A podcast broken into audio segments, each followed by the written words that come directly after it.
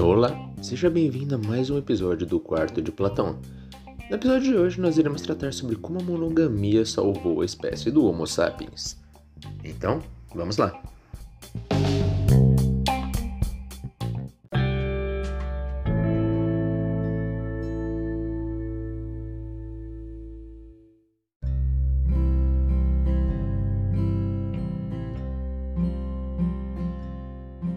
É bem provável, na verdade, que esse episódio seja um pouco mais curto, porque ele não é bem um episódio, e sim um ensaio acerca do livro Uma Breve História do Homem, Progresso e Declínio, do professor Hans Hermann Hoppe. Então, vamos começar. Essa questão se inicia juntamente com o início da nossa espécie. Bom, há alguns milhares de anos atrás, o Homo sapiens era uma comunidade de caçadores e coletores. O que isso quer dizer? Bom, nós agimos como realmente os animais fazem. Nós colhíamos as frutas que estavam maduras nos pés e caçávamos os animais na natureza.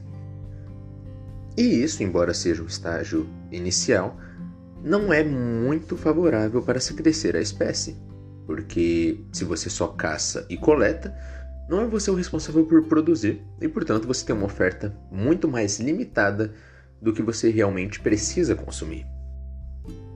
E é justamente esse o problema que permeia essa questão. Bom, não muito diferente de outros primatas, na sociedade dos Homo sapiens não havia um relacionamento, não, não havia essa espécie de, de relacionamento como a gente conhece hoje. Engels vai dizer que eles viviam no estágio de poliandria e poligamia, ou seja, uh, todo mundo era de todo mundo. As relações sexuais eram alternadas e entre todos os membros, portanto, quando se nascia um filho, uh, não, não, teria exatamente como saber o pai ou né, a, a, de onde provinha essa criança. Então, logo era uma criança filha da sociedade, por assim dizer, uma responsabilidade coletiva. Só que existe um problema chamado armadilha malthusiana. Bom, Thomas Malthus foi um estudioso que previa que a humanidade teria que ter sua taxa de natalidade controlada. Basicamente, o que ele dizia é que a superpopulação, a longo prazo, tornaria inviável a, a sustentação da nossa sociedade. E por quê? Bom, segundo Malthus, enquanto a comida crescia em progressão aritmética, a população crescia em progressão geométrica. E felizmente o que ele previu não aconteceu graças à Revolução Industrial, que expandiu os métodos de produção de alimentos e outros recursos. Uma coisa semelhante a isso surgiu justamente no começo da, da, nossa, do nosso processo de civilização, que foi quando nós nos tornamos sedentários, passamos a ter a agricultura e a pecuária como hábitos comuns do nosso dia a dia. Mas o que aconteceu antes disso? Bom, como eu disse, as crianças eram tidas como filhos da sociedade, já que propriamente nenhuma delas poderia ter um pai bem definido, certo? Assim como os animais, os grandes grupos de animais coletivos, a gente simplesmente cuidava e, cri e criava os novos membros. Só que isso acabava criando um grande aumento da população. Então, ao longo desses anos, dessas gerações que se passavam, a existência da espécie em grandes grupos se tornava quase insustentável, criando assim uma necessidade de se expandir território, já que antes a área que eles cobriam caçando e coletando não era o suficiente, eles precisavam de mais área para isso. E logo, eles entravam na área de outros Homo sapiens e haviam muitos conflitos, havia uma grande quantidade de disputas territoriais nessa época.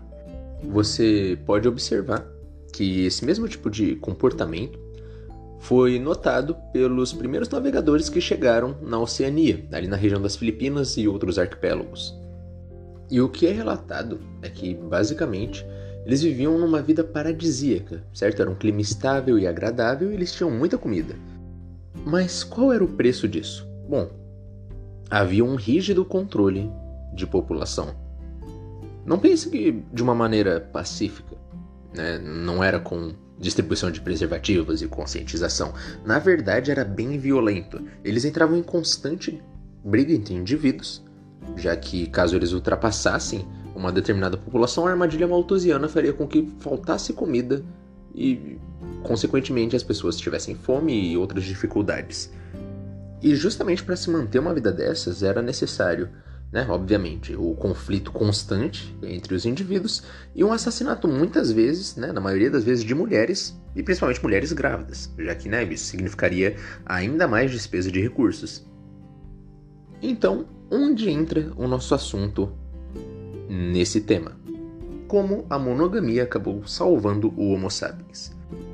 Ora, a monogamia nada mais foi do que a individualização da responsabilidade de um filho. Junto com os processos de agricultura e pecuária que nos ajudaram a controlar de uma maneira melhor a natureza, a monogamia também foi uma forma disso. Porque antes, enquanto o filho da sociedade ele era uma responsabilidade coletiva, ou seja, uh, aquela criança não tem um pai definido, então nós vamos simplesmente cuidar dela, como qualquer outro grupo de animais. Nesse caso, não, porque a partir do momento em que são duas pessoas que geram um filho, esse filho se torna, né, quando são duas pessoas conhecidas que geram um filho, essas pessoas se tornam responsáveis por essa criança. Logo, isso leva a uma maior conscientização, porque antes, enquanto a responsabilidade era coletiva, a pessoa não se preocupava tanto com isso. Mas a partir do momento em que ela pensa, nossa, então eu vou ter um filho e eu vou ter que sustentá-lo, eu que vou ter que prover alimento, abrigo, roupas, né, uma proteção para essa criança, as coisas mudam muito de figura. Porque você vai se tornar muito mais consciente na hora de trazer justamente uma criança ao mundo. Porque você vai ter que pensar: será que você realmente tem condições de sustentá-la? E é justamente isso, a atribuição de responsabilidade, é aquilo que você fez, o que consolidou a, a monogamia como uma salvação da, da espécie humana. Porque isso serviu para frear o grande aumento de, de natalidade que a gente tinha. E como eu disse, agora o filho era uma, uma responsabilidade exclusivamente sua. Então, de certa forma, ao mesmo tempo que as pessoas seriam mais conscientes, certo? Para ter uma noção da sua estrutura, né? De, de prover condições para aquilo, os que não conseguissem, eles acabavam servindo de exemplo para os outros. Então, enquanto um casal tinha um filho e não conseguia sustentá-lo, os outros observavam aquilo e, e, tornavam eles ainda mais conscientes sobre a condição que eles precisariam ter para poder gerar uma criança. E é por isso que eu digo que nós conseguimos escapar da armadilha malthusiana e que nós estamos aqui graças à monogamia. E obviamente um adendo, assim como eu fiz no vídeo dos animais, eu não quero dizer que vai impor isso ou que isso seria, digamos, ah, não, uma normativa, e sim que foi o que possibilitou que a humanidade se compusesse, né? É, se arquitetasse como ela é hoje. Hoje em dia a gente tem muito mais métodos contraceptivos e maneiras de regular a natalidade. Então, caso você não gostaria de aderir à monogamia como um método de vida e relacionamento, bom, acho que a armadilha malthusiana não vai ser quebrada por causa disso.